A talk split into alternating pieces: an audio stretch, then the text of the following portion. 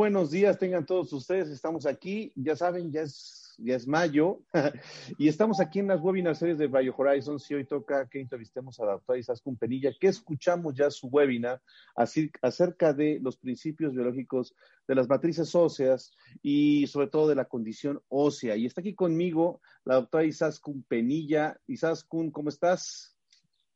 Muy bien, Carlos. ¿Y tú? ¿Cómo has estado? Buenos días. Pues aquí muy contento. La verdad es que me gustó mucho el webinar que nos presentaste, tuvo gran aceptación.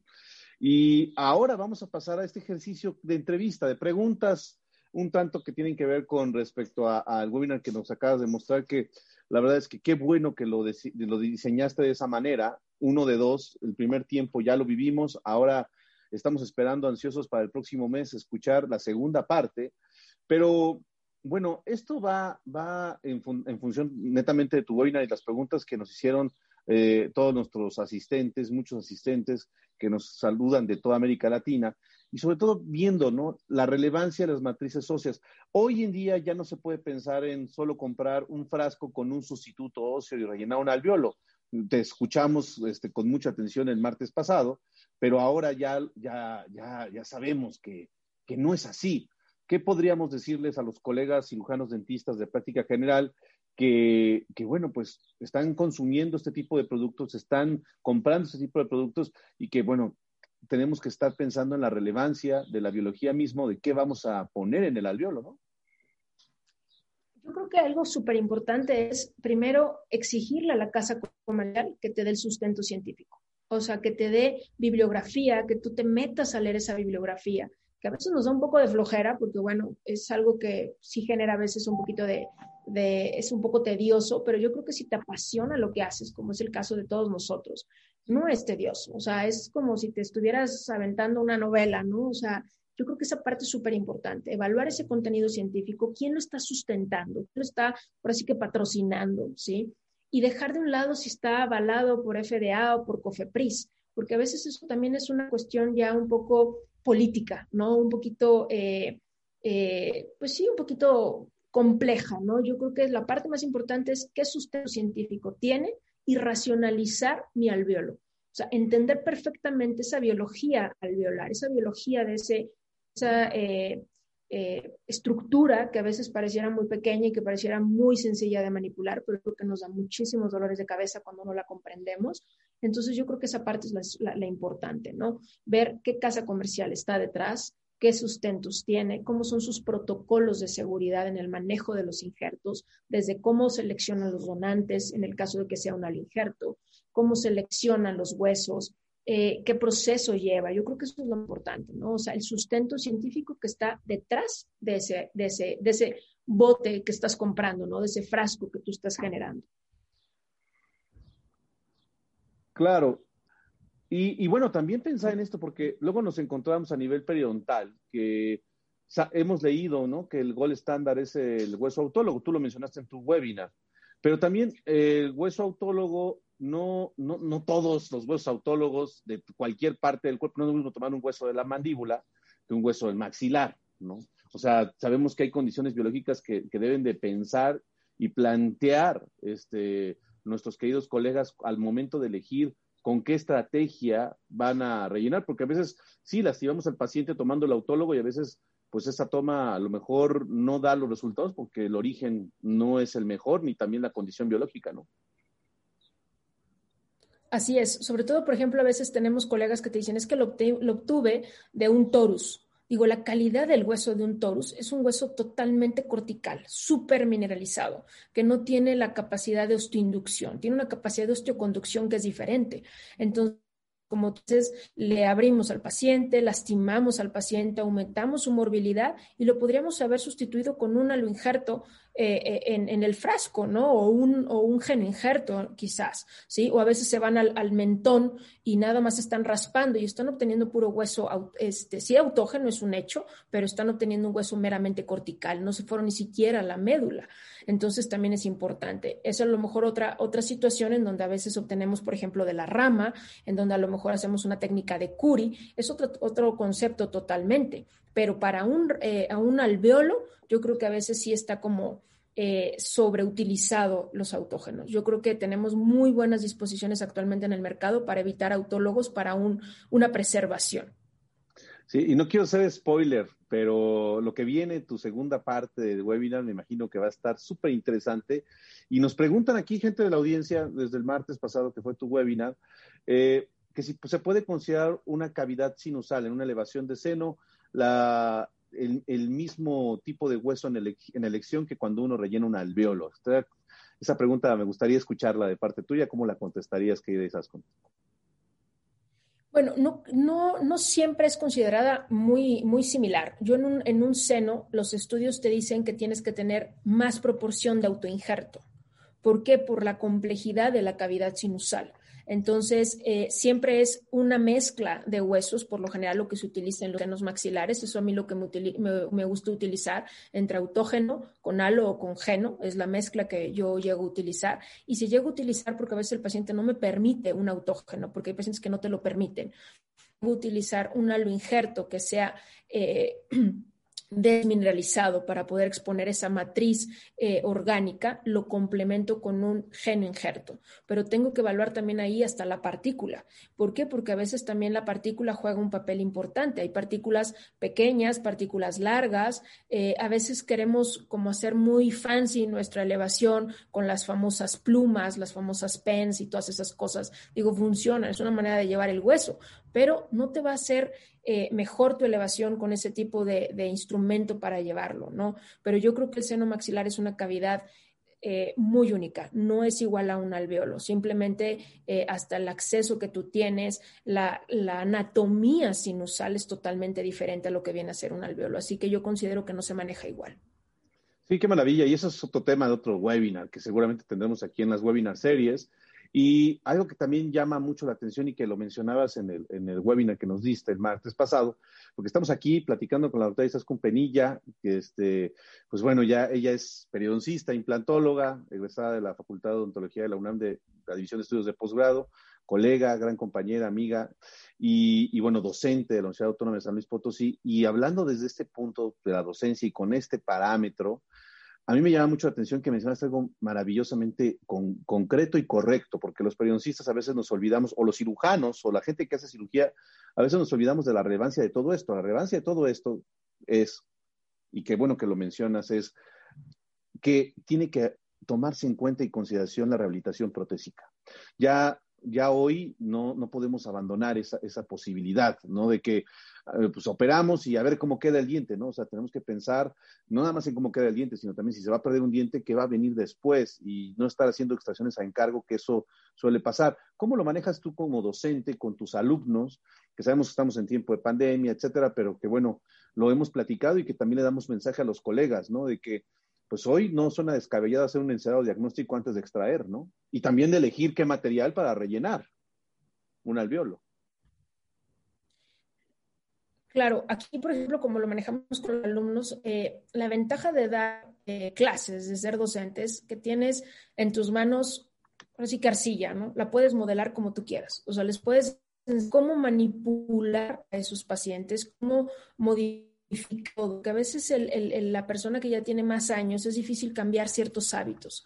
Pero cuando tú das clases alumnos a tu cargo, yo creo que sí puedes hacer, eh, inculcarles esa, esa, ese manejo. Y como tú dices, o sea, ahorita yo creo que el poner un implante sin ni siquiera una eh, visión protésica es imposible. O sea, tú tienes que tener esa visión. ¿Por qué? Porque como les decía, o sea, si tú dices, es que el implante está integrado y el implante está en una, es, exitoso, digo, si lo ves con los parámetros de Branemark, sí, pero actualmente no nada más es la integración, es que sea rehabilitable. ¿Cuántas veces vemos implantes dormidos, implantes que no pudieron ser rehabilitados porque la posición es muy complicada?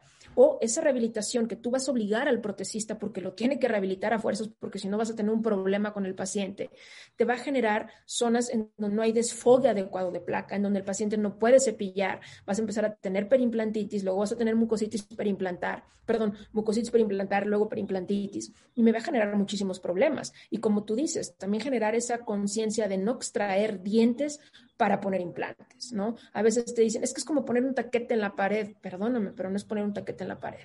O sea, para mí es más complejo poner implantes que hacer periodoncia. ¿Por qué? Porque tienes muchos factores que no controlas. Tienes superficies ya muy tratadas químicamente, por adición, por sustracción, por el método que tú quieras, que te hacen a veces muy complicada la limpieza.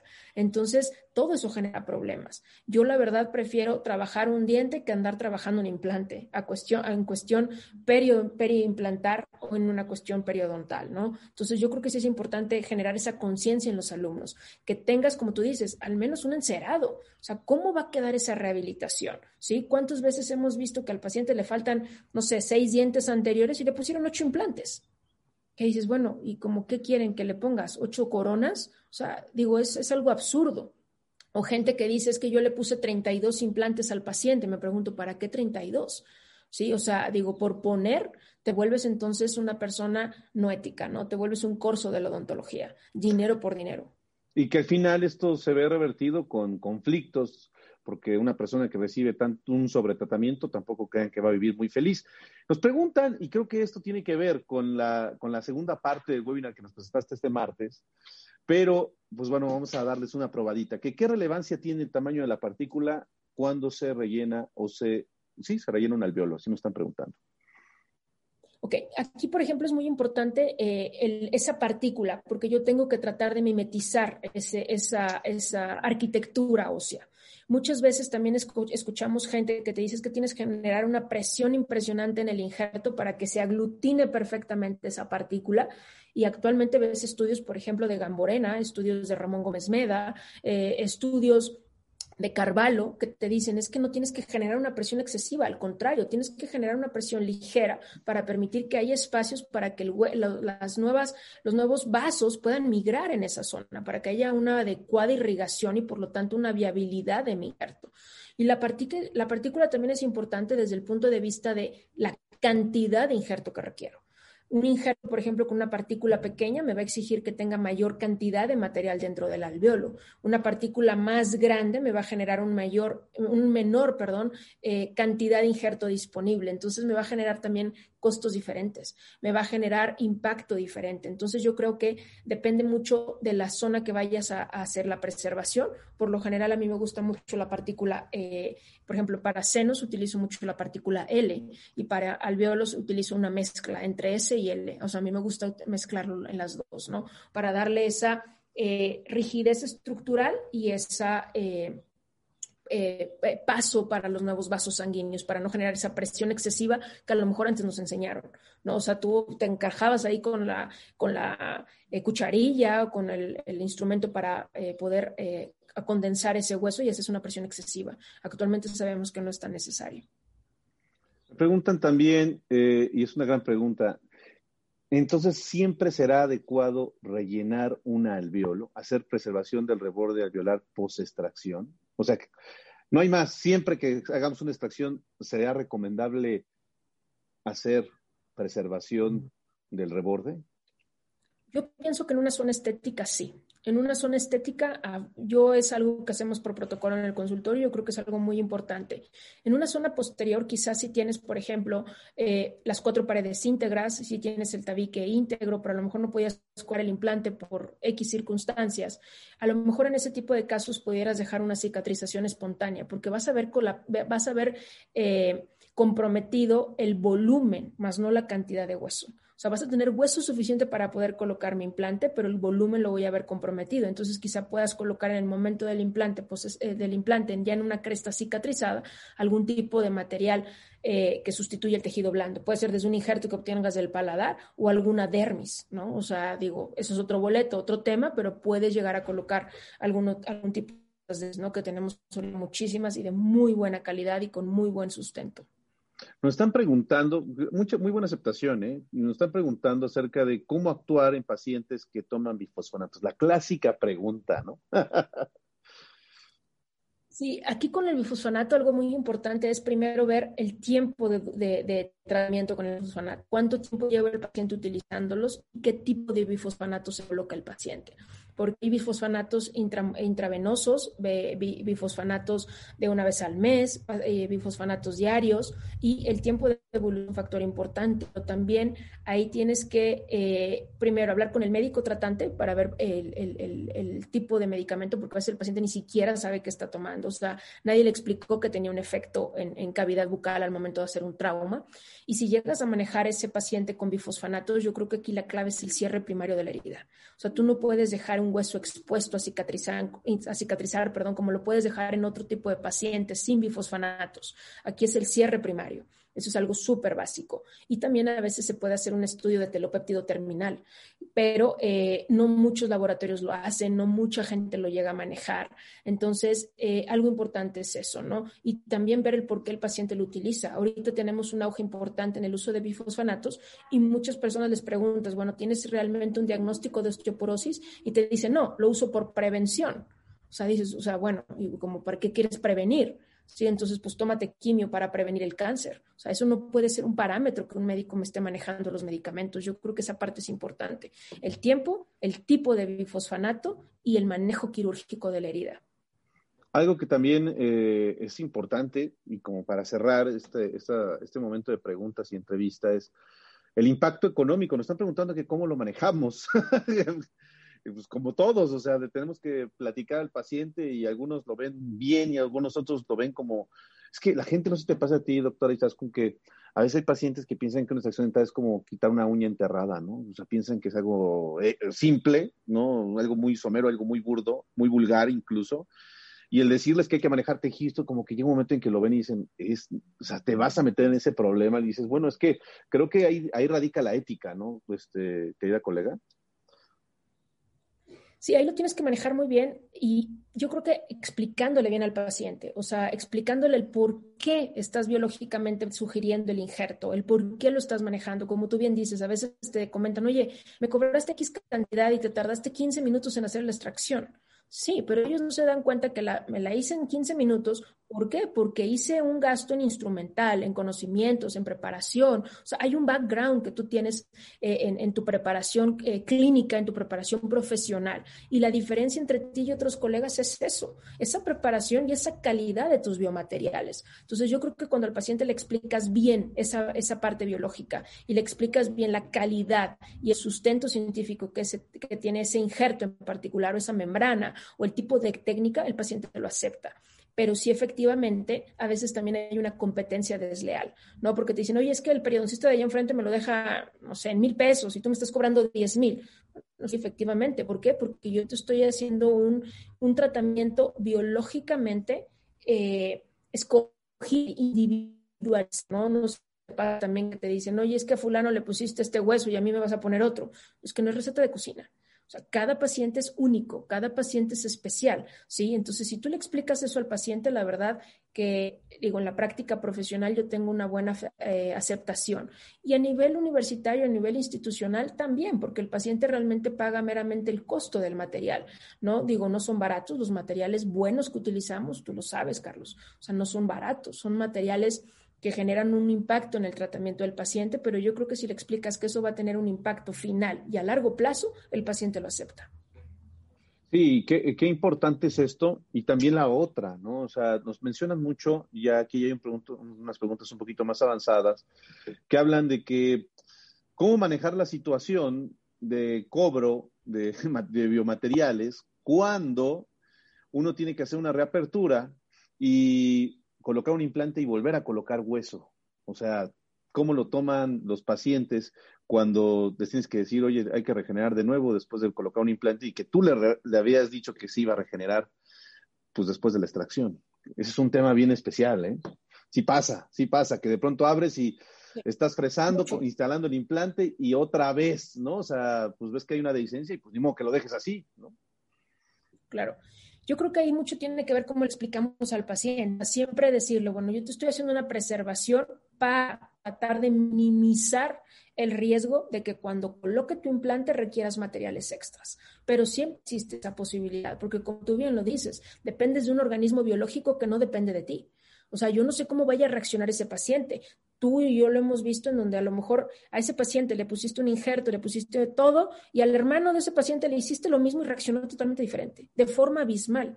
¿Por qué? Es la misma paciente, es el mismo eh, quizá eh, sangre, es el mismo médico el que lo está operando, son los mismos materiales, pero respondió diferente. Entonces, yo creo que sí es importante explicarle desde el inicio que lo estás haciendo para tratar de minimizar ese colapso y que probablemente requiera materiales extras. Yo creo que siempre es mejor decirle al paciente todo lo que puede requerir, todo lo que le puede pasar antes que después, porque como bien dices, después suena justificación.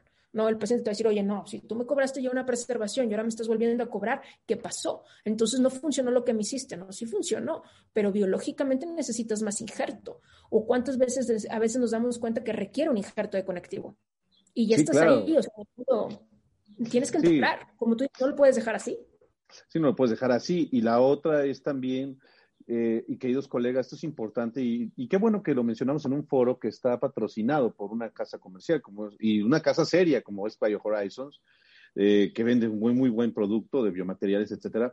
Pero al final del día, yo creo, y creo que seguramente la doctora Isaskun me va a dar la razón, quien parte de todo esto es el paciente, no el producto. Porque a veces el paciente se te ha tocado, doctor Isaskun, que de pronto hay pacientes que dicen, oye, y si ya me echaste huesito, pues échale más, ¿no? O sea, pues para que el diente agarre. Y no es eso, o sea, no es, no es como vamos a, echar un colado más para construir otro cuarto allá arriba. No, no, no. O sea, la cosa va más, más seria de lo que es y es comentarle y basarnos en la evidencia científica, pero en los tratamientos que tienen que ver con respecto a la respuesta biológica del paciente, no el producto, porque a veces puedes comprar el mejor implante o el mejor, o, el, biomaterial más ranqueado, la mejor membrana, pero si la biología del paciente no da, esto es algo que tiene que saber muy bien el paciente y debe firmarlo, ¿no, doctora?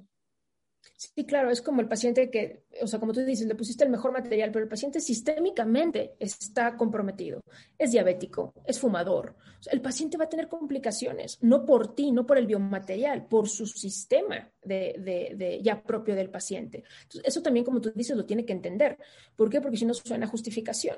¿Sí? O sea, si yo se lo tengo que explicar, lo tengo que dejar por escrito en un consentimiento informado, en donde tengo que poner los riesgos generales y también explicarle ya el riesgo individual para ese paciente, ¿no? Que es algo a veces que no hacemos por miedo a, no, dejar todo por escrito antes, porque cuando pasa algo generamos muchísima complicación tanto para el paciente como para nosotros, ¿no? Y yo creo que por tranquilidad para dormir a gusto es lo mejor.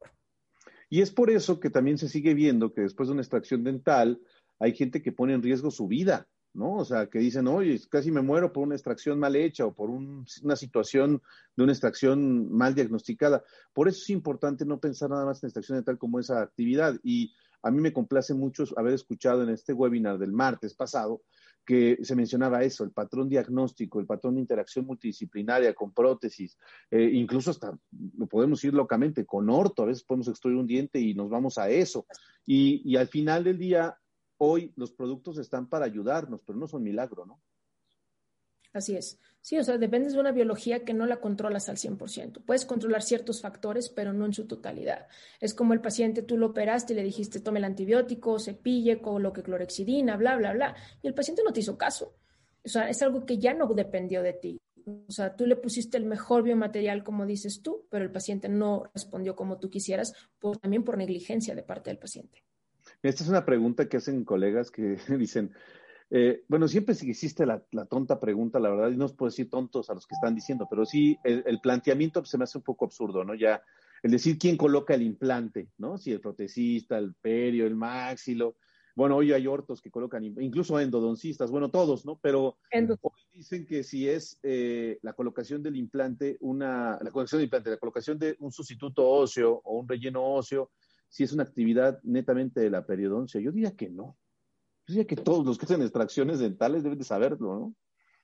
No sé tú qué opinas.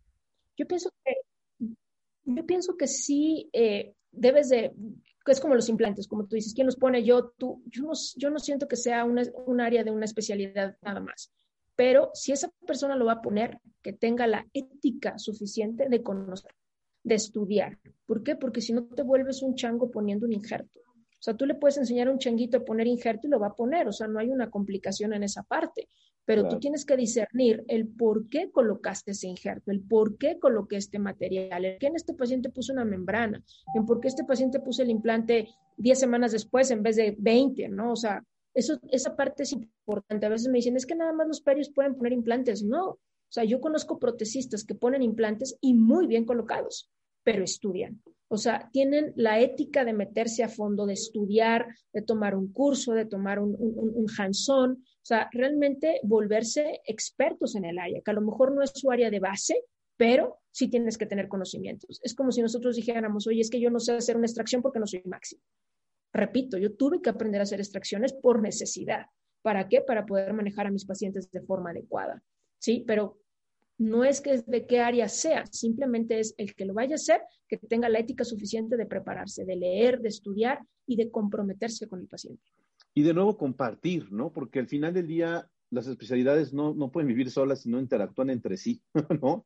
Y una extracción dental, como lo platicabas en, tu webinar y como nosotros lo hemos planteado, vale la pena mencionarlo, es siempre tener una interacción con un equipo de trabajo, haz tu equipo de trabajo, pregunta, estudia, no te quedes ahí, ¿no? Y no necesariamente tienes que estar en un posgrado, o sea, pues tú puedes tener una práctica bollante y, te exige tu, tu, comunidad a que te prepares, a que tengas un equipo, porque hoy el, el dentista de, consultorio solito, pues es complicado, ¿no? Que, que, que, lo, que lo haga así. Muchísimas gracias, doctor Isaskun, la verdad es que fue muy nutritiva y desde el punto de vista biológico y también académico tu webinar que nos diste el martes pasado. Estas preguntas también nos dejaron mucho. Esperamos la segunda parte y bueno, pues ya sabes que esta es tu casa, la webinar series de Bio Horizons con Perio MX. Muchísimas gracias, Askun. Muchísimas gracias a ti, Carlos, por la invitación y a todo tu público. Muchas gracias. Bueno, pues gracias y sigan aquí en los webinar series de Bio Horizons con Perio MX. Chao, bye.